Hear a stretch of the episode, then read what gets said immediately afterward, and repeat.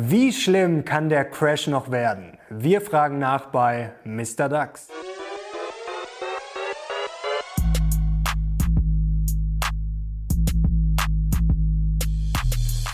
Servus Leute und herzlich willkommen in einem brandneuen Video der Mission Money. Wir sind heute back mit einer Legende in Deutschland, wenn es um Aktien geht. Ihr kennt ihn alle, er ist mehrfacher Bestsellerautor, er hat einen eigenen Fonds und er ist Chef von Cashkurs. Endlich wieder bei der Mission Money. Herzlich willkommen, Mr. DAX, Dirk Müller.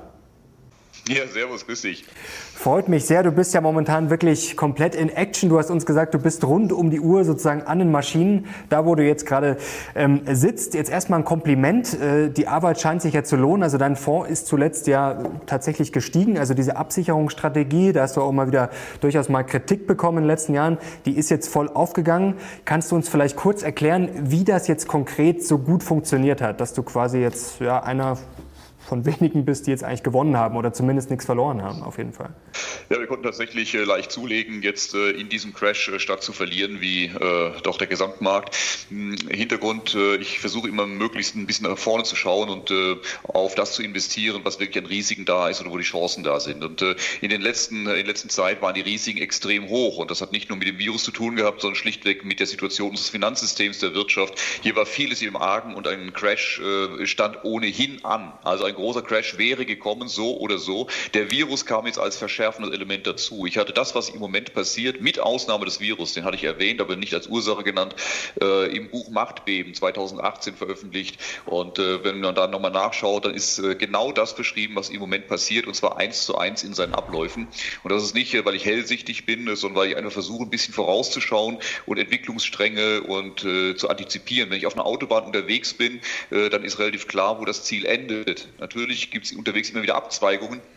Aber der große Richtung ist klar und man weiß, wenn die weitergefahren wird, wo man ankommt. Und so ist es auch in der Weltwirtschaft und in den Finanzmärkten, sodass man weiß, ich bin auf der Autobahn unterwegs und wenn nichts Außergewöhnliches passiert, werden wir da und da ankommen. Also der Crash äh, war erwartet und daher hatte ich einen, mir überlegt, wie konnte man bestmöglich durch diese Situation durch, habe den Fonds dann für genau diese Situation aufgelegt und äh, so haben wir investiert. Das haben anfangs nicht viele verstanden oder viele haben es nicht verstanden, mhm. wollten es teilweise auch nicht verstehen.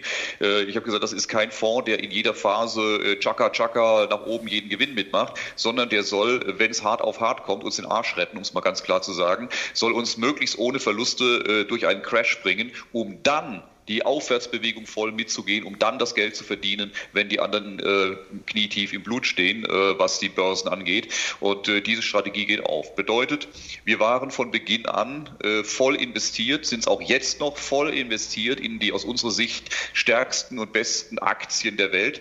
Äh, die meisten US-Konzerne, und zwar Unternehmen, die sogar jetzt von dieser Krise hinterher gestärkt hervorgehen, wie beispielsweise Amazon und andere. Mhm. Die werden nie der stärker sein als vorher. Diese Unternehmen, in die sind wir investiert, haben die aber schon seit geraumer Zeit voll 100 Prozent abgesichert über Futures. Das sind Instrumente, die Privatanlegern leider nicht zur Verfügung stehen, sondern nur im Profisegment möglich sind, weil wenn man sie falsch bedient, können sie sehr gefährlich sein. Äh, Im Profisegment weiß man, was man tut und kann sie dort einsetzen. Die kosten praktisch nichts, helfen mir aber, mein Depot voll abzusichern. Bedeutet, wir bekommen auf dem Weg nach unten jeden Tag, wenn die Kurse fallen, abends die Verluste Verluste ausbezahlt, mhm. einfach ausgedrückt. Und dieses Geld nehmen wir, um jetzt die billigeren Aktien wieder zu kaufen und sofort wieder abzusichern. Das heißt, seit vier Wochen, seit die Märkte einbrechen, bekommen wir jeden Abend Millionen ausbezahlt durch die Absicherungen, investieren die jeden Abend in neue billige Aktien und versichern die wieder ab. Und so auf dem Weg nach unten mit unser Depot momentan jeden Tag größer, ohne dass wir Geld verlieren. Wir haben sogar das Glück, dass unsere Aktien sich besser verhalten als der Gesamtmarkt und daher wir sogar im fallenden Markt leicht steigen. Und wir warten auf den Tag, an dem die Krise vorbei ist. Der wird irgendwann kommen. Und mhm. dann werden wir die Absicherungen auflösen und mit dem ganzen großen Depot sofort nach oben gehen, ohne vorher verloren zu haben. Das ist die Strategie, geht bisher perfekt auf und äh, ist aber noch ein langer Weg. Von daher die Börse lehrt, du bist nur einen Trade von der Demut entfernt. Wir warten äh, das Ende ab und bis dahin äh, konzentriertes Arbeiten. Sehr schön. Da wollen wir gleich noch drüber sprechen, wann der Tiefpunkt vielleicht erreicht sein könnte. Noch ganz kurz zum Shorten. Jetzt fragen sich sicherlich viele zu Hause auf dem Sofa. Du hast es schon angedeutet, das kann jetzt Onkel Heinz zu Hause nicht so einfach nachmachen. Das ist was für die Profis. Vielleicht kannst du ganz kurz erklären, äh, warum das jetzt nur für die Profis geht, wie das dann ungefähr läuft und auch wie das so ja, für den Hausgebrauch laufen kann, ob das die Leute lieber bleiben lassen sollen. Also ich muss sagen, ich habe jetzt da auch ein bisschen was äh, äh gemacht die letzten Tage, aber man merkt schon, das System, du hast es ja auch schon in anderen Interviews angesprochen, ächzt und man hat dann teilweise schon Angst, da komme ich gar nicht mehr raus, es werden dann keine Kurse gestellt. Also vielleicht kannst du uns da nochmal kurz deine Einschätzung geben. Du sagst genau das Richtige. Was wir machen, wir arbeiten mit Futures. Futures sind Verträge auf Gegenseitigkeit. Mhm. Das heißt, äh, die meisten ähm, äh, Privatanleger können Optionsscheine handeln. Und äh, genau. Optionsscheine sind ja Rechte. Ich habe das Recht, wenn es fällt, bekomme ich, bekomme ich, ich kaufe einen Put-Optionsschein, dann heißt das, oder, oder ein, ein Zertifikat oder was auch immer, wenn es fällt, bekomme ich Geld. Und wenn es steigt, dann verliere ich ein bisschen was, aber nur bis zu einer gewissen Grenze und äh, dann äh, was mein eingesetztes Geld und äh, dann ist gut, dann habe ich, dann ist erledigt. Bei Futures sieht das anders aus. Das sind etwa du und ich, wir machen einen Vertrag miteinander und dieser Vertrag sagt, ähm, für jeden Punkt, den der DAX fällt, äh, bekomme ich von dir eine Million Euro und für jeden Punkt, den der DAX steigt, bekommst du von mir eine Million Euro. Diesen Vertrag haben wir und dabei spielt es überhaupt keine Rolle, ob dieser DAX jetzt einen Punkt steigt oder tausend Punkte steigt. Äh, du hast zu zahlen oder ich habe zu zahlen und zwar zwar unendlich hohe Summen. Und wenn das ein Privatanleger macht und nicht weiß, was er hier tut und äh, nicht nochmal ein Backoffice hat und drei Sicherheitsinstanzen und er strickt den falschen Knopf, äh, dann ist er innerhalb von Minuten sein Haus los. Und äh, im Profisegment geht das, weil genug Sicherheitsinstanzen da sind. Aber genau das ist der Punkt. Es ist, es ist kein Recht, das ich habe, sondern eine Verpflichtung und Recht zugleich. Mhm. Und deshalb kostet es nichts. Eine Option, da habe ich ein Recht wie eine Versicherung. Und der, der mir das Recht einräumt, dem muss ich eine Prämie bezahlen. Deshalb sind diese Dinge sehr teuer. Ein Vertrag Vertrag, wenn wir zwei einen Vertrag schließen, hat keiner von uns beiden Vorteil. Wir haben beide das gleiche Recht, beide die gleiche Pflicht, also muss ich da nichts ausgleichen. Also haben wir nur eine Handelsgebühr und die ist minimal.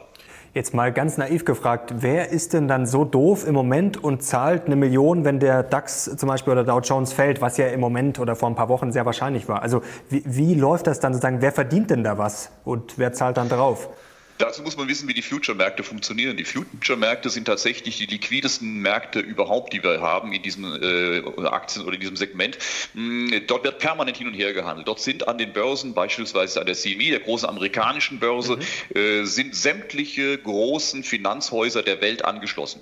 Und die handeln permanent. Aber, und das ist das Spannende dabei, die handeln nicht äh, untereinander. Also wenn ich einen Future-Vertrag, Future gebe, also auf fallende Kurse äh, meine Versicherung, meine Wette abschließe, um mhm. mein Depot zu schützen, dann mache ich das nicht direkt mit Goldman Sachs oder der Deutschen Bank oder JP Morgan, sondern mit der Börse. Die Börse ist mein Vertragspartner.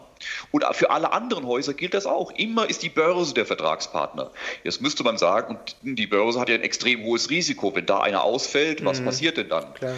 Deshalb sagt die Börse, Moment, das wollen wir gar nicht haben. Äh, wir rechnen jeden Abend ab. Die Gewinne und Verluste der einzelnen Teilnehmer werden jeden Abend abgerechnet und aufs jeweilige Konto bei der Bank überwiesen. Und damit im Laufe des Tages auch keiner pleite geht, habt ihr auch noch Sicherheiten zu hinterlegen für die Schwankungen innerhalb des Tages. So kann nichts an passieren. Ich kann nicht, der Markt fällt jetzt 30 Prozent. Ich habe dann riesen Ansprüche und wenn dann mein Gegner pleite ist, kriege ich die gar nicht, sondern ich bekomme jeden Abend ausbezahlt und habe jeden Abend das Geld, um neu zu investieren. Damit habe ich kein Klumpenrisiko und wer sollte auf der anderen Seite stehen? Diese Märkte werden permanent gesichert, um zu kaufen und zu verkaufen, abzusichern oder auch zu spekulieren. Das bedeutet, da ist ein Haus, das jetzt irgendeine Trading-Abteilung, das eben gerade mal auf die nächsten fünf Minuten auf fallende Kurse setzt und die mhm. Futures mhm. verkauft. In den nächsten fünf Minuten, das ist aufgegangen, ist es gefallen, decken die die wieder ein, um ihren Gewinn zu sichern. In dem Moment habe ich schon wieder einen Gegenpart. Da hier Tausende von Händlern und von Bankhäusern der Welt gleichzeitig operieren mit riesigen Summen, ist permanent einer da, der kauft und verkauft. Und wenn so für kurze Zeit ist, sodass ich permanent einen Handelspartner habe. Das ist also nicht ein Vertrag, den ich jetzt mit einem schließe und wir beide haben diesen Vertrag jetzt für ein Dreivierteljahr, mhm. sondern ja, es sind immer Verträge innerhalb von kürzester Zeit, die hin und her gehen und wir kaufen die und halten die unter Umständen viele Tage und Wochen, während die anderen wild hin und her handeln. Wie sieht's denn jetzt eigentlich mit den Börsen generell aus? Wir hatten jetzt wirklich extreme Zustände die letzten zwei, drei Wochen. Es ist ja immer mal wieder im Gespräch, dass die Börsen äh, geschlossen werden könnten. Der Handel wurde jetzt ja mehrfach ausgesetzt. Dann gibt's ja alle möglichen Instrumente, diese Circuit Breakers und was es da nicht alles gibt. Äh, da blickt ja der normale Anleger gar nicht mehr durch oder man hat da gar keinen Überblick mehr, was da sozusagen alles läuft. Zwischendurch schießen die Kurse dann mal wieder nach oben, weil dann vielleicht die Shortseller mal wieder ihre äh, sich eindecken müssen mit den Positionen. Das ist ja alles sehr kompliziert. Wie schätzt du das ein und vor allem, was würde denn jetzt passieren, theoretisch, wenn jetzt einfach die Börse mal zwei Wochen dicht machen würde? Das halte ich für sogar eine relativ hohe Gefahr diesmal. Mhm. Äh, ich hätte mir das in den letzten Jahren nicht vorstellen können, habe es auch äh, im Buch, habe ich eine Börsenschließung noch nicht ins Kalkül gezogen, weil das hat es in den letzten Jahrzehnten in der Form nicht gegeben. Es hat einmal kurz gegeben, 9-11 in den USA, aber nur, weil es physisch nicht möglich war, an der Börse in New York zu handeln. Deshalb hatte man das für kurze Zeit ausgesetzt. Mhm. Aber selbst in Frankfurt und Europa haben wir während 9-11 weiter gehandelt. Und ähm, deshalb war das bisher für mich keine, keine Struktur. Jetzt allerdings äh, haben wir eine Verwerfung, äh, eine Krise, ich hatte im Buch geschrieben, die nächste Krise, die kommt, wird irgendwo zwischen 2008 und 1929 liegen. 2008 ging es um 50 Prozent nach unten, 2000 um 70 Prozent und 1929 um 90 Prozent. Dazwischen wird es liegen. Hatte allerdings erwartet, dass es äh, nicht so schlimm wird wie 1929. Was wir jetzt erleben, ist eine Situation, die zum ersten Mal gefährlicher und kritischer ist als 1929. Die Zusammenhänge äh, sind dynamischer. Wir haben einen schnelleren Crash. Der Kursverfall in kurzer Zeit ist diesmal deutlich höher, als er 1929 war. Es ging zwar damals um 90 Prozent nach unten, aber eben über einen längeren Zeitraum von über zwei Jahren. Mhm. Und äh, jetzt haben wir einen Kursverfall beim DAX von 40 Prozent innerhalb von vier Wochen oder drei Wochen. Das hat es in der Weltgeschichte noch nicht gegeben. Also dazu haben wir äh, damals eine reine Wirtschaftskrise gehabt. Heute haben wir einen Angebotsschock das heißt, keine Waren werden produziert und mhm. ausgeliefert, die Läden sind zu. Ein Nachfrageschock, weil die Leute können gar nicht kaufen, weil sie zu Hause sitzen. Und zu dem Ganzen kommt noch ein Zusammenbruch äh, des Gesundheitssystems, eine Pandemie. Das, diese Kombination hat es nicht mal 1929 gegeben. Das bedeutet, wir sind jetzt in der größten Wirtschaftskrise der äh, Menschheitsgeschichte, der Weltwirtschaftsgeschichte. Und äh, das war der Untertitel vom letzten Buch. Und tatsächlich haben wir das tatsächlich. Es ist die größte Krise aller Zeiten. Und es kann auch sein, dass Börsen jetzt schließen. Warum? Wir sehen, dass wir extrem dünne Märkte haben. Du hast es angesprochen. Und das ist auch das große Problem äh, für die privaten, ich sag mal, Zocker, die jetzt hier mitspielen wollen. Mhm. Ähm, die merken plötzlich, dass ihr Online-Broker nicht verfügbar ist, äh, dass die Internetleitungen zusammenbrechen, dass der Broker per Telefon nicht zu erreichen ist. Dann hast du Aufträge im Markt äh, und kannst sie über Tage nicht streichen. Das kann dich dein ganzes Geld kosten. Vor allem kannst du deine Gewinne nicht mitnehmen. Ähm, die Market Maker stellen plötzlich keine Preise mehr. Das heißt, du hast vielleicht theoretisch hättest du einen dicken Gewinn auf deinen Optionsschein oder, eine Put oder dein mhm. Zertifikat, mhm. aber es werden keine Preise gestellt, du kannst es nicht realisieren. Also das sind, ich nenne das mal so ganz böse, äh, diese Systeme, viele Market Maker, viele Teilnehmer in diesem Segment, viele Anbieter für Privatkunden. Das sind schön Wettermatrosen äh, äh, und sobald ein bisschen Wind aufkommt, äh, ist denen übel, sie stehen dir kotzend im Weg rum. Ähm, und du kannst mit ihnen nichts anfangen. Solange schönes Wetter ist, äh, kassieren sie ab, äh, kassieren dein Geld, haben einen riesen Spaß äh, und ähm, du kannst sehen, dass du ein bisschen mal gewinnst, mal verlierst. Und sobald es heiß auf heiß kommt, hast du keine Chance mehr, äh, weil äh, wenn du schief liegst, dann klappt's und wenn du richtig liegst, dann kriegst du plötzlich keinen Zugang mehr zum Markt. Also hier mitzuspielen, da muss jemand schon wirklich äh, äh, Glücksspieler sein und, und, tief im Glauben stehen und schmerzresistent sein oder sogar masochistisch veranlagt, um sich hier diesen Qualen auszusetzen äh, und zu versuchen, hier was zu gewinnen. Äh, deshalb äh, ganz, ganz schwierige Geschichte, das da hier selbst mitzumischen. Für uns Profis ist, ist es schwer genug. Ich sehe es mit meinem Fonds. Ähm, ich habe gerade vor ein paar Tagen habe ich eine kleine Position im Fonds gedreht, eine Absicherungsposition gedreht. Mhm. Damit habe ich mit meinem kleinen Fonds, ich meine, wir haben jetzt 300 Millionen an der Management. Das ist äh, im internationalen Vergleich überschaubar. Und ich habe einen ganz kleinen Teil meines Fonds gedreht und habe hier den Eurostox Futures innerhalb von ein paar Minuten um drei Prozent bewegt. Mhm. Äh, ähm, das äh, zeigt, wie ausgedünnt dieser Markt ist, wie wenig Käufe und Verkäufe momentan hier stattfinden. Wenn hier ein paar Käufer in den Markt reinkommen, geht es sofort steil nach oben. Kommen ein paar Verkäufe rein, geht steil nach unten. Was heißt das? Wenn jetzt in einem nächsten großen Schub nochmal Druck auf die Märkte kommt, nochmal die neuen Tiefs unterschritten werden, äh, dann werden so viele Aktien und Wertpapiere und überhaupt äh, Anlagen abverkauft und es sind keine Käufer mehr da. Es ist ja nicht überall wie Future Markt, wo immer welche da sind und selbst da ist extrem dünn, äh, sondern in den realen Aktienmärkten sind plötzlich gar keine Käufer mehr da, die Aktien kaufen. Und dann wird eine Börsenaufsicht oder eine Börse im Zweifel sagen, es ist ein dysfunktionaler Markt, die Börse funktioniert nicht mehr, äh, wir können keine Preise mehr stellen, wir machen lieber mal zu. Und jetzt wird es aber ganz gefährlich für die Anleger. Ähm, Entschuldige, das ist ein langer, war jetzt ein langer Take, wenn ja, ich das noch dranhängen darf. Wunderbar. Klar. Ähm, jetzt kommt ein ganz, ganz gefährlicher Punkt für die Anleger. Und zwar ganz viele hoffen jetzt und glauben, sie können mit dem Geld auf dem Konto einfach mal abwarten, äh, bis es tief genug ist, um dann einzusteigen. Mhm. Wenn die Börsen geschlossen sind, haben wir eine Situation, die es in der Geschichte auch noch nicht gab. Die Läden sind geschlossen, du kriegst keinen Flachbildfernseher. Mhm. Die Goldläden sind geschlossen, die physischen Goldläden. Du kannst online bestellen, hast Wartelisten von Wochen. Ähm, die Börsen wären dann geschlossen, du kriegst keine Aktien. Das heißt, du sitzt auf deinem Geld auf dem Konto und kannst nichts, aber auch gar nichts damit kaufen, weil es keine Märkte gibt. Wenn in dieser Phase das kommt, was alle, die sich mit dem Thema auseinandersetzen, erwarten, nämlich eine massive Inflation, und die Börsen sind über mehrere Wochen geschlossen, wir reden nicht über zwei Tage, sondern wirklich über eine Schließung der Börsen, bis das Problem behoben ist, dann bedeutet das, dass du vor deinem Schreibtisch sitzt, siehst, wie die Preise explodieren äh, auf den, äh, da, bei dem, wo noch was notiert ist, wo man Inflation bekommt, wo äh, plötzlich Brot teurer wird. Ja, und du kannst mit dem Geld nichts anfangen und kannst es hinterher an die Wand tapezieren. Das heißt, wir haben zum ersten Mal die Situation, dass die Märkte geclosed sind und man möglicherweise und man dann nicht mehr von seinem Geld auf dem Konto in Aktien reinkommt. Das heißt, Sachwerte, es macht Sinn, schon früher in die Märkte reinzugehen, bevor man nicht mehr kaufen kann. Mhm. Das gilt für Edelmetalle, das gilt für Aktien, das gilt für alle anderen Märkte. Und als Empfehlung meinerseits für die Leute wäre zu sagen, und das war auch die Strategie im Buch, allerdings muss man sie vielleicht ein bisschen vorziehen, dass man sagt, wenn ich jetzt schon 40, 50 Prozent Verlust habe in den Aktienmärkten und ich habe noch, ich habe das Geld auf dem Konto für solche Fälle zurückgelegt, mhm. Ich fange jetzt schon mal an, mit 30 Prozent in die Märkte reinzugehen bei minus 50 Prozent. Und jede 10 Prozent, die es weiter fällt im Markt, gehe ich mit weiteren 10 Prozent rein. Ich werde den tiefsten Punkt sowieso nie kriegen. Also das Pyramidisieren, oder? Dieses Pyramidisieren, dass man einfach schaut, okay, ich gehe dann sozusagen Stück für Stück, dann kann dann notfalls Absolut. nachschießen. Absolut, ähm, ja. Ist da die Gefahr, dass viele, du hast es gerade schon gesagt, man findet den Tiefpunkt nie. Es gibt ja immer die Legenden, zum Beispiel, dass Warren Buffett ähm, während der Finanzkrise bei Goldman eingestiegen ist, aber ich habe das nochmal nachgeschaut. Also der ist schon eingestiegen, nachdem es natürlich stark gefallen ist, aber da ging es danach auch nochmal runter. Also den perfekten Tiefpunkt zu finden, ist dann ähm, äh, ist zwar eine Option, aber sie ist natürlich sehr schwer umzusetzen. Und jetzt merkt man schon bei vielen, also manche sind gefühlt euphorisch, die sind schon bei minus fünf Prozent reingestiegen. Andere sagen, ach, ich bin noch nicht blöd, ich warte dann, bis alles vorbei ist. Ähm, äh, da könnte natürlich das Problem kommen, was du gerade angesprochen hast. Du kommst gar nicht rein oder du wartest halt so lange, bis der DAX dann wieder, was weiß ich, bei, in zwei Jahren bei 12.000 steht, was auch immer passieren mag. Also das wäre jetzt dein Tipp, sozusagen jetzt schon zumindest vorsichtig reinzugehen. Und rechnest du jetzt fest mit dieser Inflation? Habe ich das jetzt richtig verstanden? Also, dass das für dich sehr, sehr wahrscheinlich ist. Ich halte die, ja, wahrscheinlich ja. Fest rechnen. Ich habe an der Börse ja. gelernt, dass nichts sicher ist. Ja. Man kann nur Wahrscheinlichkeiten abschätzen, mhm. die liegen irgendwo zwischen 1 und 99, 0 und 100 gibt es nicht.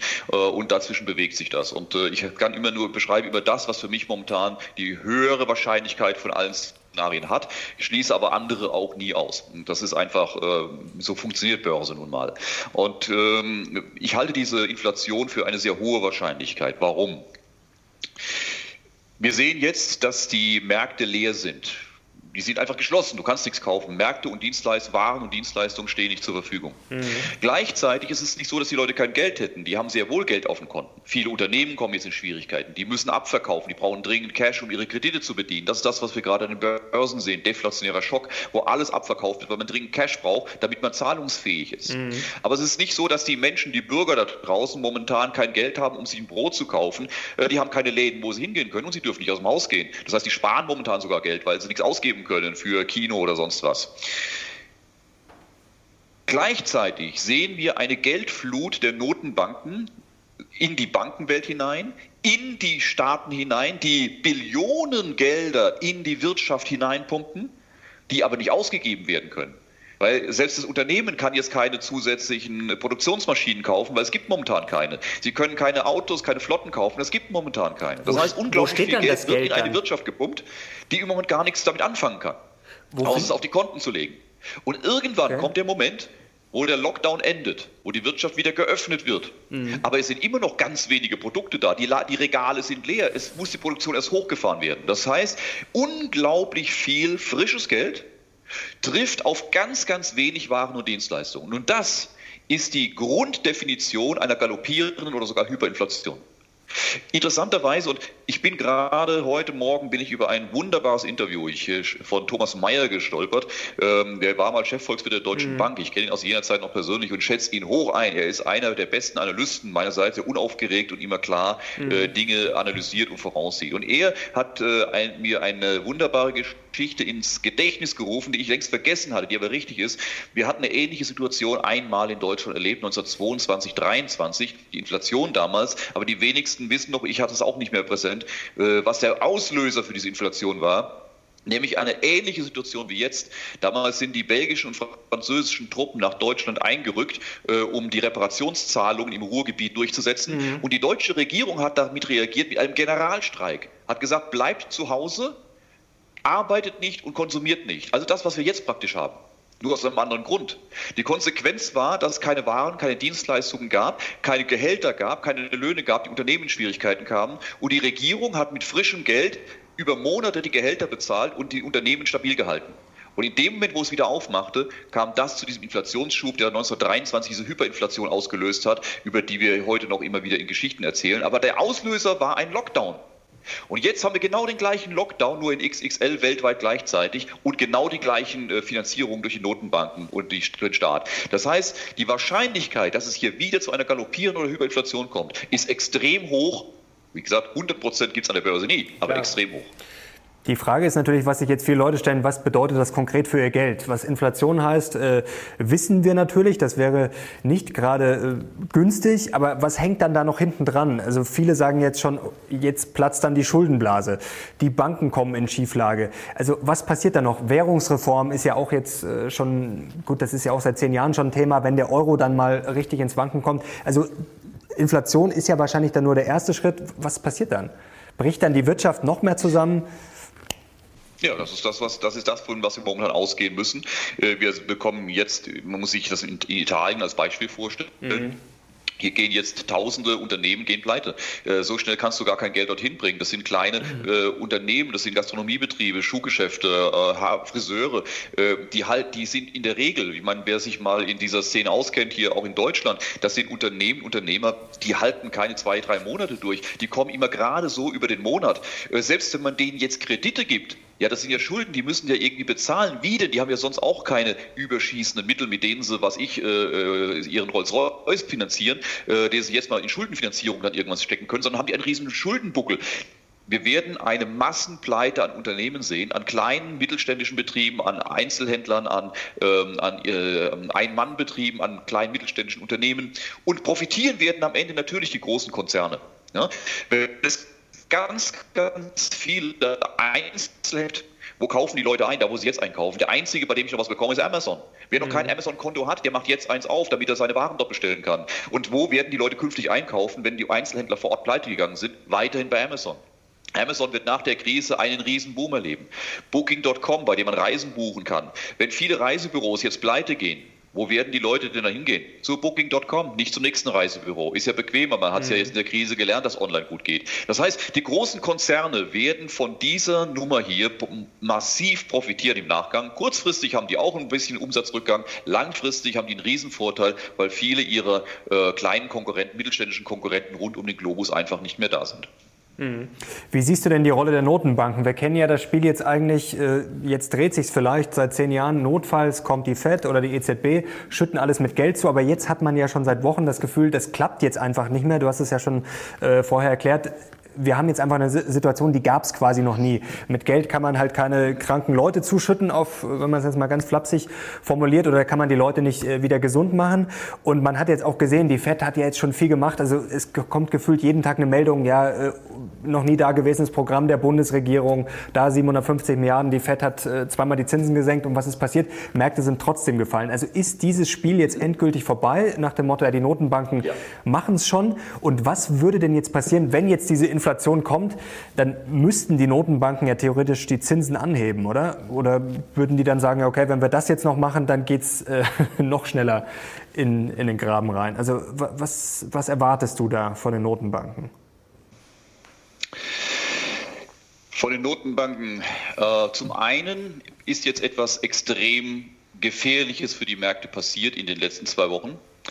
Die Aktienmärkte haben sich, und ich spreche jetzt erstmal nur für die Aktienmärkte, nicht für die reale Wirtschaft. Mhm. Die Aktienmärkte hatten sich über Jahre komplett von der realen Wirtschaft abgekoppelt. Es war vollkommen egal, was da draußen passierte. Es war ein in sich geschlossenes Casino. Egal, was da draußen passierte an Meldungen, Handelskrieg mit China, Zusammenbruch äh, äh, der, der, Wirtschaft zwischen, des Handels zwischen China und USA und Europa. Egal, was da kam. Es war alles ein neuer Grund, weiter zu kaufen, von einem Höchststand zum nächsten. Also eine völlige Loslösung der Börsen von den realen Gefahren, der realen wirtschaftlichen Entwicklung und das schon seit Jahren. Und interessanterweise hat das nur bei den Kleinanlegern stattgefunden und bei den kleineren Investoren. Wir sehen seit 2018, seit Anfang 2018, dass das Smart Money, dass die großen Gelder der großen Investoren, der großen Profis in den USA den Markt verlassen. Die sind raus. Wir haben Ende 2018 haben wir mal einen Vorgeschmack dessen gesehen, was gerade passiert. Dann hat man wieder das Gummiband gespannt und weiter hochgezogen über die Notenbank, weil man den Leuten versprochen hat, die Notenbank macht's schon. Die Notenbank wird euch retten. Die Notenbank wird alle Kurse immer nach oben ziehen. Es kann gar nichts fallen. Mhm. Ich, denke dann ihren Finanzexperten in den letzten Jahren den Leuten auch auf den höchsten Kursen noch gesagt haben, kauft, kauft, kauft, da kann nichts schief gehen, kauft, kauft ETFs, kauft ETFs. Äh, man kann ja vielleicht mal jetzt mal so ein paar Dankesbriefe schreiben und die 30, 40 Prozent Verlust, die man jetzt schon drauf hat, äh, mal fragen, wer die denn erstattet, bitte. Ähm, weil es war eine völlige Losung. Es war ein in sich geschlossenes Casino. Die Menschen hatten den Eindruck, dass hier ein äh, Roulette-Tisch steht, der manipuliert ist, von dem sie gemerkt haben, der ist manipuliert. Egal was passiert, es fällt immer schwarz. Da ist offenkundig ein Magnet drunter und selbst falls die Kugel mal trotzdem auf Rot rutschen will, ist der Croupier, der da steht und sie nochmal auf Schwarz weiterschippt. Und das ist super. Und die Leute haben immer mehr Geld auf diesen Tisch gesetzt, weil es war ein Free Lunch. Man konnte ja nur gewinnen. Und selbst die größten Skeptiker kamen langsam dem Tisch näher, sagen, das gibt's doch gar nicht, das gibt's doch gar nicht. Ja, ich setze da jetzt auch mal drauf. Bis alles Geld auf dem Tisch war. Und ich habe dieses Bild schon vor Monaten geprägt und beschrieben. Und habe gesagt, es kommt der Tag, und wir haben das in der Börsengeschichte immer wieder erlebt, es kommt der Tag, an dem es der Spielbankleitung reicht und genug Geld auf dem Tisch liegt, sie alle angelockt haben, dann wird man den Magneten abschalten und es fällt die Zero. Und genau das passierte jetzt. Alles Geld lag auf dem Tisch. Die Großen hatten sich verabschiedet. Es waren die ganzen kleinen Anleger, waren alle an den Tisch gezogen, alle hatten ihr Geld auf den Tisch gelegt. Und jetzt hat man den Magneten abgeschaltet und der Croupier dreht und es fällt rot oder sogar die Null. Und mhm. alle wundern sich, Moment, der Croupier, die Notenbank, der muss doch was machen, der muss uns doch retten, der muss doch wieder auf Schwarz setzen.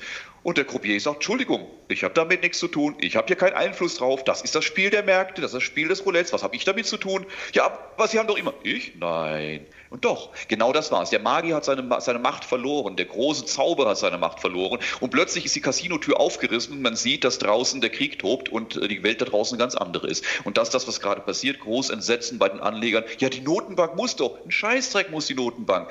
Äh, sie, hat, sie hält sich jetzt nur mit den Manipulationen zurück und ich, ich sage jetzt etwas sehr, sehr Klares. Ich hatte diese, diesen Verdacht, und diese Einschätzung schon geraume Zeit, dass sich das so entwickeln wird. Und auch am mhm. Anfang äh, machte es mir schon den Eindruck, als äh, wären einige gar nicht unglücklich, dass diese Entwicklung jetzt hier stattfindet. Und ich meine jetzt nicht den Virus, und ich meine jetzt wirklich die wirtschaftliche Entwicklung. Unser Finanzsystem stand schon die ganze Zeit auf der Kippe. Es war jedem Experten klar, ihr habt auch Markus Krall und viele andere bei mhm. euch im Gespräch, äh, jedem, der sich mit den Systemen intensiv auseinandersetzt, weiß, dass wir mit unserem Finanz- und Wirtschaftssystem am Limit waren, dass die Frage eines großen Crashs, eines großen Resets, eines Neuaufsetzens äh, nur eine Frage von wenigen Jahren waren. Und was passiert jetzt? Ich habe den Eindruck, dass man diesen Crash jetzt hier ganz bewusst und mit voller Begeisterung durchlaufen lässt und den gar nicht stoppen will. Und ich erkläre dir auch an einem Beispiel, an einer Stelle war mir klar, dass ich damit recht habe, dass ich richtig mhm. liege in dieser Einschätzung. Und diese Stelle war vor zwei Wochen am Wochenende, als die amerikanische Notenbank am Wochenende, am späten Samstagabend, nach Börsenschluss in der Nacht die Zinsen auf Null gesenkt hat, um 100 Basispunkte. Eine absolut einmalige Situation in dieser Größenordnung. Mhm. Sie hat in den vergangenen Jahrzehnten es schon das eine oder andere Mal, auch 2008 getan, überraschend, unangekündigt einen starken Zinsschritt zu machen. Aber noch nie in dieser Größenordnung. Und jetzt passiert etwas Spannendes. Normalerweise, und zwar in den letzten Jahrzehnten, es gibt in den USA ein sogenanntes Plunge Protection Team. Mhm. Der offizielle Name dafür heißt Working Group on Financial Markets. Das ist eine, äh, eine Not, äh, eine, eine, ein Nottreffen ähm, ähm, äh, von der, der amerikanischen Notenbank zusammen mit den großen amerikanischen Geldhäusern. Mhm. Ein Krisenstab. Und die treffen sich nur dann, wenn es wirklich heiß wird, dann telefonieren die sich zusammen, wenn es wirklich gefährliche Verwerfungen in den Börsen gibt, um zu stabilisieren. Das ist schon seit vielen Jahren bekannt. Das haben die immer wieder in vergangenen Krisen getan.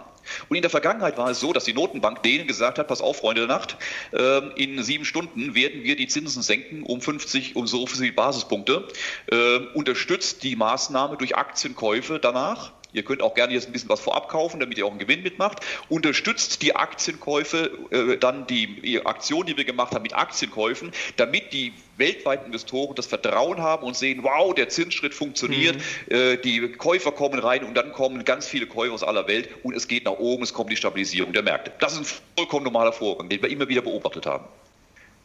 Am vergangenen Samstag hat die Notenbank die Zinsen gesenkt in einer Nacht- und Nebelaktion, so tief wie noch nie zuvor und so stark wie noch nie zuvor. Die Konsequenz an den Märkten danach war nicht, dass diese großen Häuser, dieses PPT, dieses Plunge Protection Team, die Märkte nach oben stabilisiert haben, sondern im Gegenteil brutal gedrückt haben.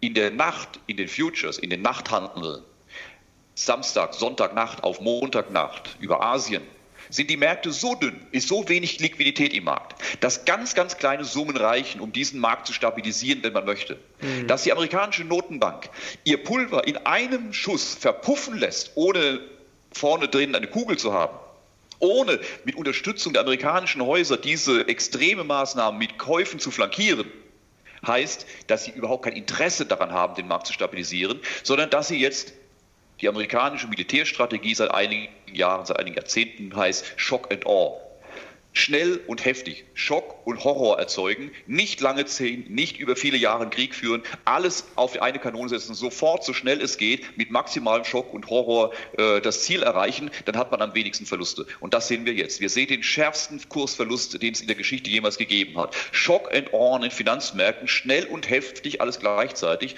Und was hat man gemacht? Man hat der Notenbank die Hosen runtergezogen und gezeigt, der Magier ist nackt, ihr müsst auch gar nicht mehr auf den hoffen. Weil solange die die Zinsen noch nicht gesenkt hatten, haben die Märkte immer noch gesagt, na, wenn die Notenbank erstmal die Zinsen senkt, wenn die erstmal QE macht, dann geht es aber hoch. Den Zahn hat man ihnen gezogen, indem man die Hosen runtergezogen hat, hat gesagt, okay, wir machen 100 Basispunkte, wir gehen auf null tiefer, machen wir, können wir gar nicht mehr richtig.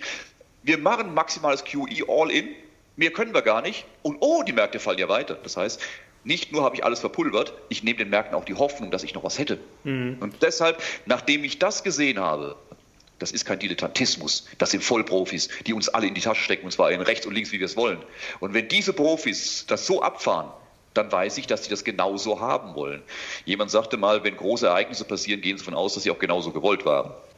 Also, wenn ich dich jetzt richtig verstanden habe, dann haben Sie das Pulver, das Sie hatten, erst schön nass gemacht und dann haben Sie sich sozusagen gewundert, warum es nicht funktioniert hat. Also man hat das sozusagen absichtlich verpuffen lassen. Aber jetzt mal die Frage, du hast jetzt angedeutet, dass es ähm, Absicht war oder zumindest mit Kalkül. Wer hat denn da jetzt ein Interesse dran? Gerade wenn man jetzt zum Beispiel natürlich Trump nimmt, die US-Regierung. Also der wird das jetzt wahrscheinlich nicht gut heißen oder glaubst du, dass man jetzt gemerkt hat, es geht nicht mehr anders, man macht das jetzt, wie du sagst, einfach ganz, ganz schnell, dass man möglichst schnell dann wieder in die Erholung kommt? Oder was, was vermutest du da schau genauer? Mal, schau dir doch mal einfach an, was jetzt passiert. Also erstmal, ich äh, bin mir sicher, dass Trump und seine Jungs äh, da keinen Spaß dran haben, an was hier passiert. Denn es ist klar, dass bis äh, Anfang des Jahres war, klar, war fast sicher, dass Trump Präsident wird. Mhm. Der braucht starke Aktienkurse, eine stabile Wirtschaft, Ruhe an der Heimatfront äh, und dann war alles auf eine Wiederwahl ausgelegt der hat mal überhaupt keinen Spaß an dem, was hier passiert. Hast du auch gesehen, dass er am Anfang der Krise alles klein geredet hat ja, und nicht wahrhaben wollte, bis er gemerkt hat, dass ihn diese, dieser Zug überrollt. Und dann ist er im letzten Moment auf die Lokomotive gesprungen und versucht jetzt irgendwie zu retten, indem er sich als äh, den, den, den Zugführer hinstellt. Äh, weiß aber ganz genau, dass das äh, unglaublich schief gehen kann und äh, ein Wunder wäre, wenn das gut gehen würde. Also Trump hat daran überhaupt keinen Spaß. Seine politischen Gegner sehr wohl, ja, weil natürlich je heftiger es in den USA jetzt zur Sache geht, umso unwahrscheinlicher ist es, dass Trump wiedergewählt wird. Also politisch hätten die durchaus Interesse. Aber für mich ist momentan in dem Fall gar nicht mal die ähm, die reine Politik die Frage, sondern auch was die Finanzsysteme angeht. Ich hatte vorhin gesagt, wir standen sowieso am Limit. Es war nicht mhm. die Frage des Ob, sondern des Wann unser Schuldensystem kollabiert, äh, wann das so nicht mehr weitergeht. Wir waren 2008 schon an der Grenze gestanden, konnten, haben nochmal Zeit gewonnen, haben das Gummiband nochmal gespannt. Und wir waren, denk an Markus Krall, seine Aussagen, äh, wir stehen am Limit unseres Finanzsystems. Also macht es doch Sinn, das äh, selbst orchestriert absaufen zu lassen, als äh, irgendwann äh, eine zufällige Entwicklung, die man selbst nicht mehr im Griff hat. Also das Ding ist durch durchlaufen zu lassen. Was passiert denn in der Phase? Wir haben jetzt den deflationären Schock. Die Weltwirtschaft steht lahm. Die Welt muss verkaufen vom kleinen, vom kleinen Mann, der sein Gehalt nicht mehr bekommt, äh, vom Mittelständler, der vom mittelständischen Unternehmen, das pleite geht. Äh, jeder muss momentan alles verkaufen, Aktien, Edelmetalle, Rohstoffe, Assets abverkaufen, um Cash reinzubekommen, um seine mhm. Kredite zu bedienen, um seine Verpflichtungen, die er über Nacht hat, zu bezahlen. Diese Sachen werden zu Spottpreisen momentan und in den nächsten Wochen angeboten. Und werden von denen aufgekauft, die tiefe Taschen haben, die sehr viel Liquidität haben oder direkten Zugang zu Notenbankgeld haben und mit diesem Notenbankgeld, das sie sich dort leihen können, äh, mhm. all diese Sachen günstig aufkaufen können. Das bedeutet, es findet jetzt eine Umverteilung, eine massive Umverteilung rund um den Globus von der Masse der Menschen zu wenigen statt, was die Sachwerte angeht. Und die bekommen dafür Geldwerte, die gerade frisch gedruckt werden. Aber das heißt, ja. Ganz kurze Frage, kann das aufgehen? Ich sag mal, wenn jetzt alle Mittelständler und Restaurants und alle pleite gehen, dann äh, steigen danach die Aktien? Also irgendwann sicherlich wieder, aber das ist doch hochriskant, oder? Ich habe ganz vor, vor einer Viertelstunde hatten wir schon über die Gewinner gesprochen, wie Amazon und, mhm. äh, und, äh, und Booking.com und viele andere. Die großen Konzerne profitieren profitieren davon am Ende. Mhm. Amazon sogar direkt jetzt in der Krise, aber die anderen nach ja. der Krise, weil unglaublich viele kleine und mittelständische Konkurrenten nicht mehr da sind. Die waren für sie nie ein bedrohendes Problem. Aber in der Masse, äh, wenn die wegfallen, habe ich unglaublich viele Kunden mehr. Also für die Konzerne, äh, die hier durchkommen, und das sind die Großen, die Zugang zum Staats- und Notenbankgeld haben, die werden auf jeden Fall durchkommen, egal was mhm. passiert ist das on the long run auf die nächsten 10, 15 Jahre äh, ein Riesenvorteil. Das heißt, du siehst eine Verschiebung von der Masse der Menschen. Ihre Werte werden zu wenigen großen Investoren verschoben, die das Geld haben, das zu kaufen. Ähm, die Unternehmen, die pleite gehen, deren Kunden werden aufgesogen von den großen Konzernen, die danach auch noch da sind, wo die Leute eben bei Amazon kaufen, äh, statt beim Einzelhändler vor Ort. Ähm, eine extreme Umverteilung. Das Finanzsystem wird danach neu aufgestellt. Du wirst neue Geldsysteme haben, wahrscheinlich ohne. Bargeld, weil neue Währungen werden dann erst gar nicht gedruckt, sondern gleich nur digital ausgegeben. Du mhm. kannst ganz andere Überwachungsmöglichkeiten einführen, weil man muss ja sowas künftig verhindern und da muss man auch die Handyordnung äh, mit einschalten. Äh, und du kannst ganz viele Dinge umsetzen, die bisher unbequem waren. Und du hast das Finanzsystem aufgesetzt. Du wirst dann durch die Inflation, die erzeugt wird, durch die Maßnahmen, die jetzt getroffen werden, die Inflation wird dazu führen, dass man dann sagt, so Freunde, diese Schuldenlast, die Staaten haben jetzt, um euch zu retten, um euch den Arsch zu retten, um euch die Gehälter zu bezahlen, um eure Unternehmen, die kleinen Unternehmen irgendwie mit Geld zu versorgen, auch wenn sie in der Pleite gegangen sind, Billionen Schulden aufnehmen müssen. Äh, das geht alles gar nicht mehr durch die Inflation. Das ist ja ein Riesenchaos geworden. Das müssen wir jetzt neu aufsetzen. Wir streichen die Schulden, wir machen eine Schuldenreform, machen neue Währungen. Ja, und dann fangen wir von vorne an. Die ganzen Probleme sind gelöst. Wir haben ein Reset, haben wieder Jahrzehnte mit Aufschwung vor uns. Äh, es hat eine Masse an Umverteilung von vielen zu wenigen stattgefunden. Und wer war schuld? Kein Finanzminister, kein Finanzsystem, kein Banker, kein Politiker. Ein kleiner Virus, für den niemand was kann. Sorry Leute, also das Learning daraus wäre, wenn man sich für Aktien entscheidet, dann eher die großen höre ich daraus. Also wir haben es ja schon gesagt, Amazon, Booking, Microsoft, Apple, wie sie alle heißen, Facebook, Google wahrscheinlich, also sozusagen die großen Player, am besten noch Monopol. Was mich jetzt noch interessieren würde, du bist ja jetzt einer der erfahrensten äh, in Deutschland oder vielleicht sogar auch in Europa, wie auch immer. Du bist, hast das alles miterlebt.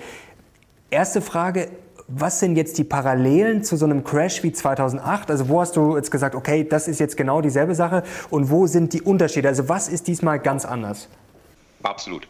2008, wir hatten die Parallelen, die wir haben, ist der deflationäre Schock.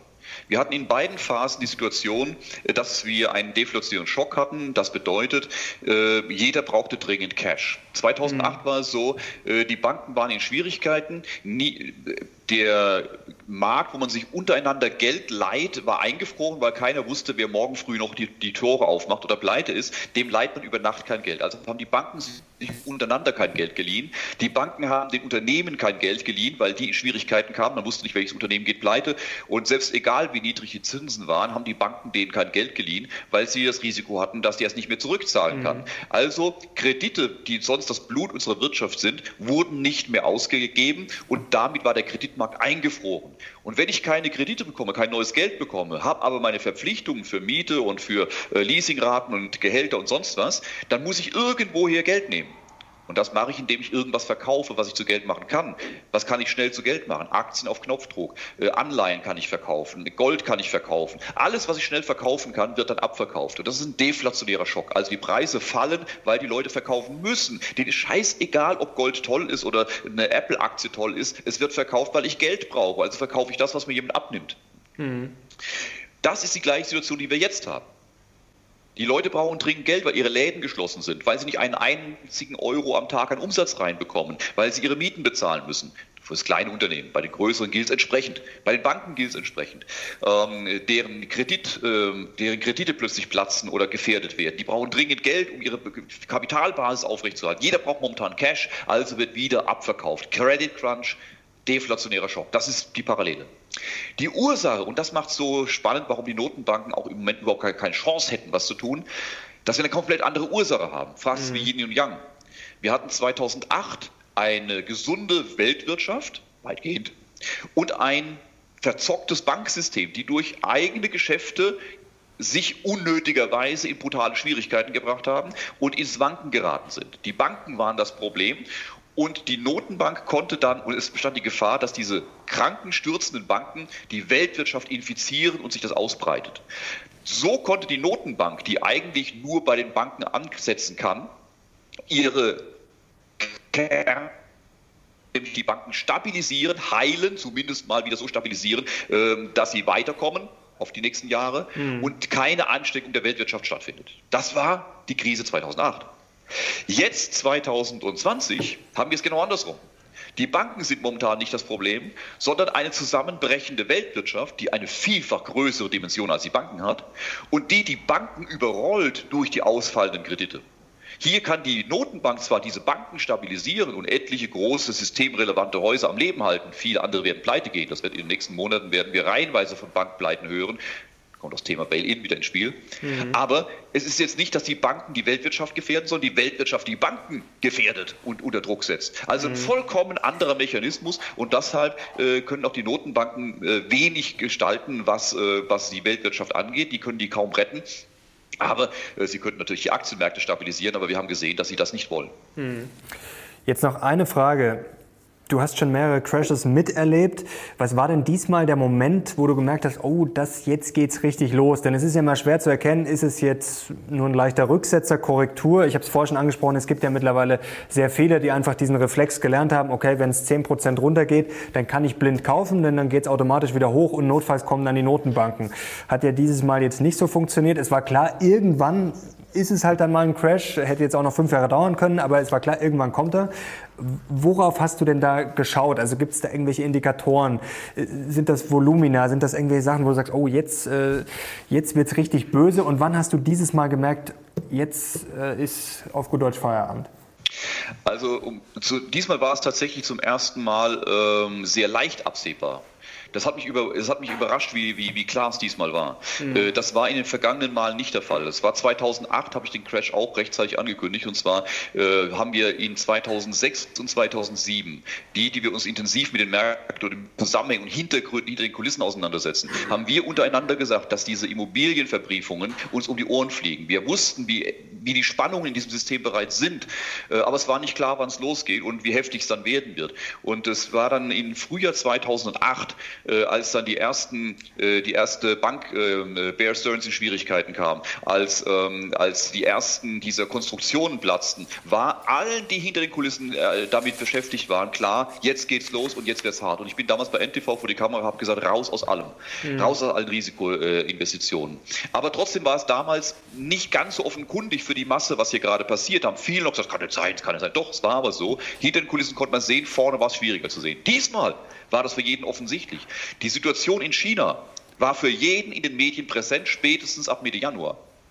Wir wussten schon im Dezember, dass amerikanische Konzerne ihre Mitarbeiter mit Sonderflugzeugen aus, ähm, aus, aus, aus mhm. China rausgeholt haben. Dass die im Januar ihre Leute rausgeholt haben mit First-Class-Flügen, egal was es kostet, raus. Als hier unsere Politik sich noch hingestellt hat und sagt, das ist überhaupt kein Problem, das ist China, das hat nichts, machen Sie weiter, reisen Sie weiter, tragen Sie keine Masken, machen Sie sich keine Sorgen, wir sind bestens vorbereitet, kann uns nichts passieren, haben die anderen schon alle reagiert. Und da gucke ich mir das an und sage, was zum Teufel ist hier los? Ich sah, was in China passiert, ich sah den Lockdown in China, sehe, dass das Herz, das industrielle Herz der Welt, die Region um Wuhan im Südosten Chinas, im kompletten Zusammenbruch, Stillstand steht. Das ist die Produktionsmaschine der Welt. Und dann war vollkommen für jeden, der auch nur halbwegs sich irgendwie mit Wirtschaft beschäftigt. Da musst du kein Raketentechniker sein, da reicht einfach banalste Kenntnisse der Wirtschaft klar. Wenn diese Region der Welt komplett ausfällt mit all ihren Lieferketten, die hinten dranhängen, dass das nur eine dramatische Konsequenz auf die weltweite Wirtschaft haben kann, Geht gar nicht anders. Mhm. Also war klar, hier kommt eine große Nummer. Und äh, mit jeder Information, die in den nächsten Wochen nachkam, wie das sich ausbreitet und dass dieser Virus weiter ausbreitet, war klar, hier kommt eine Riesennummer auf uns zu. Und ich habe mich gewundert, warum das im Januar und Februar an den Börsen noch von einem hoch zum nächsten ging, trotz dieser Situation, weil halt alle noch auf den großen Magier-Notenbanken warteten. Und für mich war klar, okay, entweder dieser Magier äh, zieht die Nummer wirklich weiter und die Märkte koppeln sich weiter komplett ab, oder es kommt der Moment, wo der Magier den Magneten abschaltet und auf Null geht. Und spätestens in dem Augenblick, als die erste, ähm, die erste große Maßnahme der Notenbank verpufft ist, war mir klar, das wird the big one. Und äh, ich glaube, ab jetzt kann man wirklich sagen, das ist the big one. Wenn der Crash hier durch ist, dann haben wir wieder über viele, viele Jahre Ruhe. Das ist der, auf den ich gewartet habe. Der ist es. Wie mhm. heftig der wird, werden wir erst am Ende wissen, wie heftig er war. Aber es ist the big one. Äh, jetzt fällt mir noch eine Frage ein, haben wir noch kurz Zeit. Ähm, du sagst gerade The Big One und es weiß ja jetzt eigentlich keiner, wie lange es dauert. Also am Anfang hieß es, März wird äh, scheiße auf gut Deutsch, dann vielleicht noch der April. Jetzt geht man schon vom, im Basisszenario von Mitte Mai aus, rechnet auch schon mit dem Juni. Vielleicht wird es jetzt dann bald Juli, August. Also es weiß ja im Endeffekt keiner. Ähm, die Frage ist, was sind denn jetzt noch alle Gewinnschätzungen wert? Was sind überhaupt die Kurse wert, die man im Moment sieht? Also die laufen ja im Endeffekt heute 10% hoch, morgen wieder 10% runter. Kann man im Moment eigentlich irgendwas ausrechnen? Auch die Kurs-Buchwert-Verhältnisse im Endeffekt ist ja alles hinfällig. Morgen ist es ja im Endeffekt nichts mehr wert, oder? Das ist völliger Bullshit, diese Zahlen sich anzuschauen äh, diese Unternehmenszahlen. Das Einzige, auf was man jetzt schauen sollte, und das ist das, auf was ich schon immer schaue bei den Unternehmen, die wir kaufen, äh, klar, in ruhigen Zeiten schauen wir auch noch auf andere Themen, aber das waren mir die aller, aller wichtigsten Punkte, gerade in Vorbereitung auf die Krise.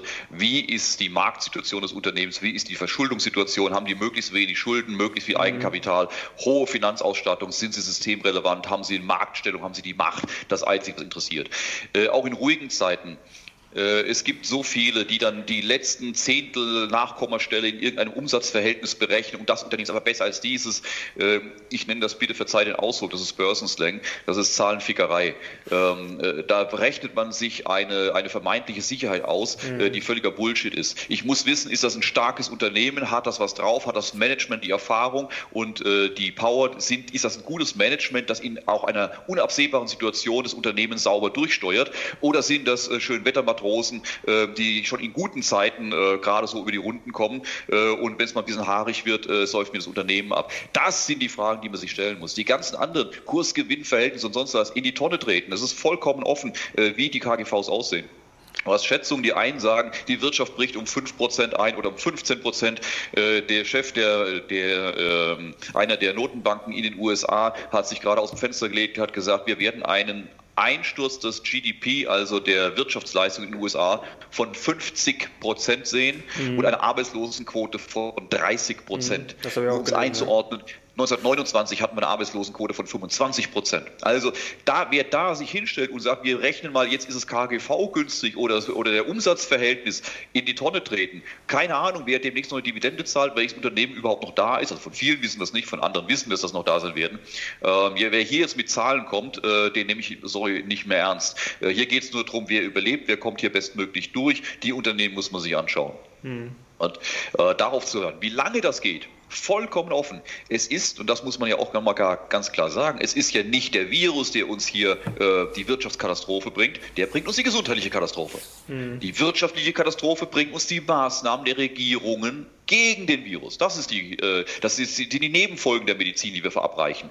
Und hier hängt es komplett und einzig und allein daran, wie die Regierungen künftig weiter mit umgehen. Und auch hier siehst du, dass man in Amerika jetzt diese Eskalation will. Und ich erkläre dir, wenn du mir diese Minuten gibst, äh, gerne, gerne, gerne warum, woran man das erkennt. Du kannst mit der Art und Weise, wie du die Tests machst, wie du äh, mit dem Virus umgehst, entscheidest du, ob du ihn hochpushst, ob du die Story hochpushst und das hochziehst oder ob du den Ball flach hältst. Wir haben in Deutschland zwischen Januar, Februar bis Anfang März den Ball extrem flach gehalten. Wir haben alles runtergespielt. Medial, die Politik hat es runtergespielt und die Medizin hat es runtergespielt. Warum? Wir haben keine Tests gemacht. Wir hatten wahrscheinlich schon jede Menge Fälle, wir haben nur nicht getestet. Es gab die Anweisung des Robert Koch Institutes, die offizielle Empfehlung an die deutsche Ärzteschaft. es, wenn jemand mit, mit den Symptomen dieses, dieses Wuhan-Grippe zu Ihnen kommt, fragen Sie ihn, ob der aus China, aus der Krisenregion kam. Mhm. Wenn nein, fragen Sie ihn, ob er mit jemandem in Kontakt hatte, der durch einen Labortest bestätigt diesen Virus hatte. Wenn beides nicht der Fall ist, testen Sie ihn nicht auf diesen Virus.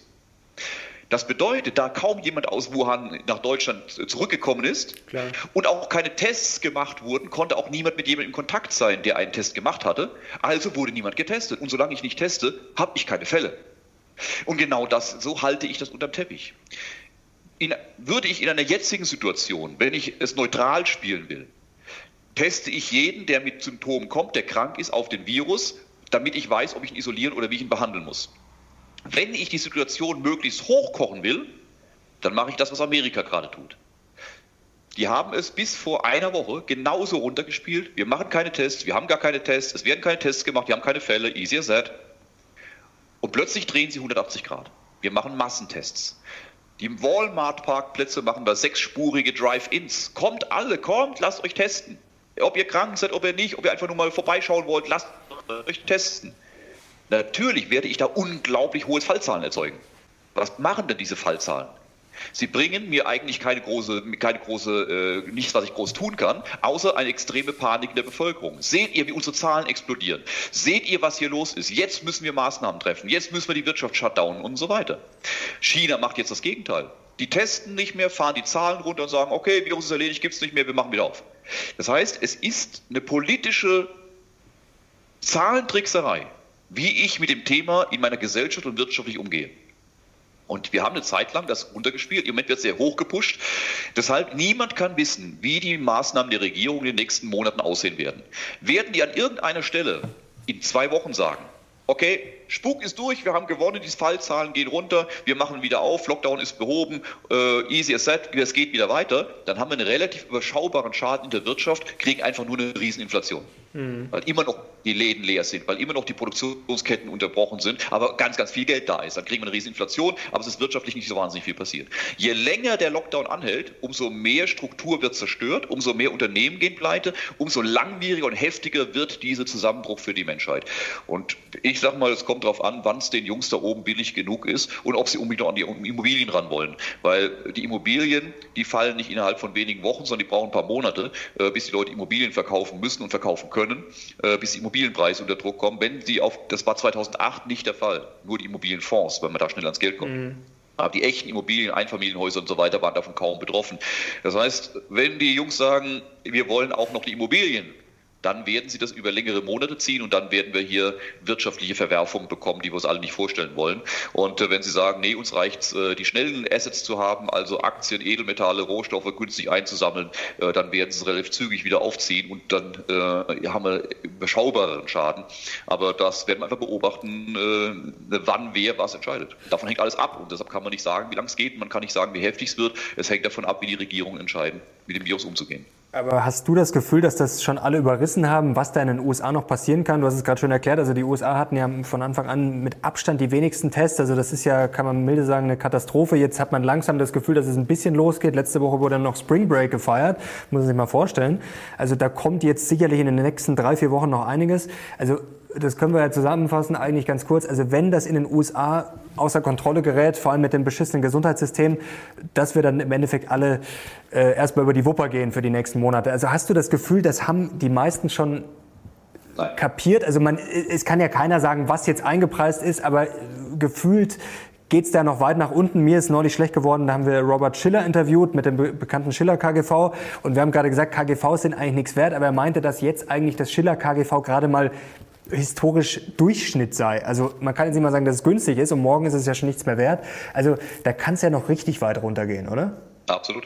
Dass die Gefahr besteht und deshalb, ich kann mir durchaus vorstellen, dass wir hier gerade erstmal am Anfang des Crashs sind. Nochmal, mhm. auch hier, ich muss immer wieder ganz wichtig dazu sagen, die Börse hat immer nur Wahrscheinlichkeit. Ne? Also ja, kann, wir, wir haben, morgen machen die wieder auf, Trump sagt, war alles nur Spaß, äh, wir machen wieder auf, den Virus gibt es nicht und es geht steil. Ne? Alles möglich. Aber äh, wenn wir auf der Autobahn weiterfahren, auf der wir jetzt sind, haben wir mit dem Crash gerade erst begonnen. Weil es ist bei den Menschen noch gar nicht angekommen, was hier eigentlich wirklich passiert. Ähm, und deshalb sind die Menschen geraten jetzt so langsam erst in Panik, weil sie es gar nicht gewohnt sind. Wir haben eine Krise äh, unbekannten Ausmaßes. Die Leute haben jetzt, das fängt jetzt gerade so richtig an, sich durchzusetzen, in diesen Tagen wird ihnen klar, dass sie massives Angst, Sorge um ihren Arbeitsplatz haben, um ihre mhm. Firma, wenn sie eine haben, um ihr Vermögen, wenn sie überhaupt welches haben, ob sie noch was zu fressen kriegen, ob sie Klopapier bekommen Parallel dazu haben sie reale Angst um die Gesundheit ihrer Familie, um ihr eigenes Leben.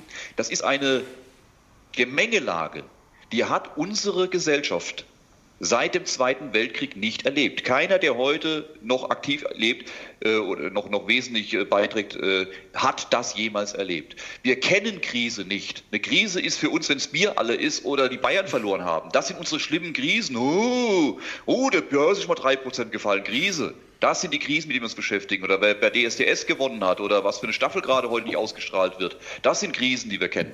Aber diese Existenzkrisen, dass man morgen Sorgen haben muss, dass eine Bombe auf den Kopf fällt oder ein Virus äh, die Familie dahin rafft, das kennen wir nicht. Und das kennen die Amerikaner auch nicht. Die Amerikaner wurden noch nie auf dem eigenen Territorium bedroht. Die amerikanische mhm. Gesellschaft kennt keine Bedrohung dieser Art, außer 9-11 als, als Sonderevent, das einmal stattgefunden hat an einer Stelle, aber nicht die ganzen USA bedroht hat. Jetzt versetz dich in die amerikanische Gesellschaft. Eine Gesellschaft, die noch weit emotionaler und hysterischer ist als unsere deutsche Gesellschaft. Und jetzt versetz dich in die Jungs in Texas oder in der Bronx, die mit überschaubarem Weltbild, ausgestattet mit einer Zwei-Zimmer-Wohnung in der Bronx sitzen, mit drei Kindern und einer Pumpgun. Und die plötzlich eingesperrt werden, wenn in den USA in den nächsten 14 Tagen ein Lockdown kommt und die werden eingesperrt und sitzen mit ihrer Pumpgun, ihrer Familie und dieser Situation da. Was da los ist, wie dann die Diskussion losgeht, der Staat hat mir überhaupt nicht zu sagen, dass ich zu Hause zu bleiben habe, die können mich mal, ich gehe da raus und das ist doch alles nur Verschwörungstheorie und sonst was. Und äh, dann verbinden sich welche und gehen dann zu 20, 30, zu 100 auf die Straße, um zu demonstrieren, in einer Situation, in der Ausnahmeverbot herrscht dann wird sofort natürlich auch die Nationalgarde in Eingang gesetzt, um das aufzulösen, um die Gesundheit der USA nicht zu gefährden. Dann hast du Situationen, die kannst du dir in den kühnsten Träumen nicht vorstellen, was dann in den USA auf der Straße los sein wird. Und auch Frankreich, wir denken an die Gelbwesten, Frankreich ist durchaus äh, geneigt, äh, wenn, die, wenn, der Druck größer wird und die, die Anspannung größer wird, dass die Situation sich dort auch auf der Straße verändert. Also das sind Situationen, wenn das hier länger angeht, müssen wir in diese Richtung denken. Im Moment noch nicht, aber es ist etwas, was real eine Gefahr werden kann. Dirk, danke.